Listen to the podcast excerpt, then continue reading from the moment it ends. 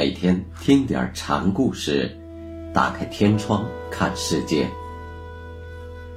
禅宗登陆一节，今天给大家讲雪峰一存禅师的故事。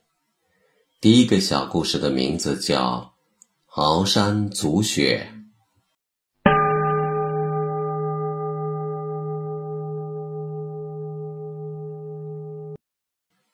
雪峰和岩头两人一起别了师傅之后，便去四方行脚。到了丰阳的鳌山镇时，天降大雪，两人被阻，便住了下来。雪峰日夜在居所里打坐，岩头却整日呼呼大睡。过了几天，雪峰见岩头老是睡不醒，便叫岩头：“师兄。”师兄，你先起来。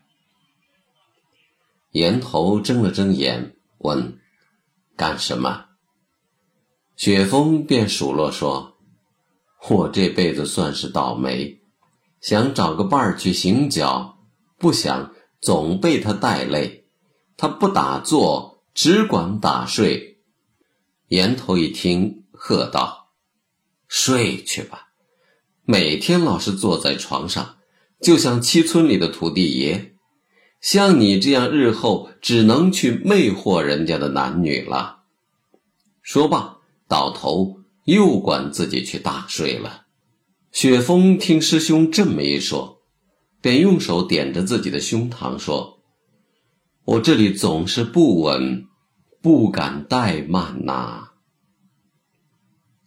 岩头一听。师弟出于痛切，也就不睡了。他说：“我是说，你日后要去孤峰顶上盘草结庵，播扬大教去。你怎么说出这样的话呢？”雪峰并没有感到宽慰，说：“我这里实在不稳。”你既然这样说，岩头一咕噜爬起来说。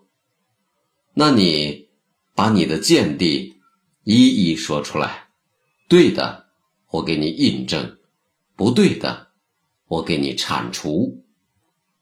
雪峰就说：“我一开始去岩关寺，听那里的禅师说色空之意，我由此得个入处。”岩头说：“这已经是三十年前的话头了。”千万不要再提他，挂记他了。后来又见洞山禅师的偈子，雪峰说：“切记从他密，条条与我书。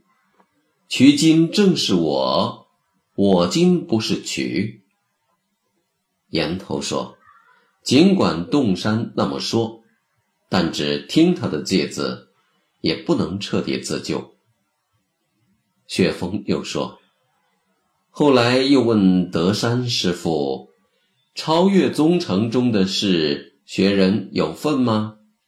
德山打了我一棒子，说：“说什么？”我当时挨了这一棒，像水桶一下子脱了底似的。岩头听到这里，喝道：“你没听说过，从他人门入的人，找不到自家珍宝？”那以后怎么才是呢？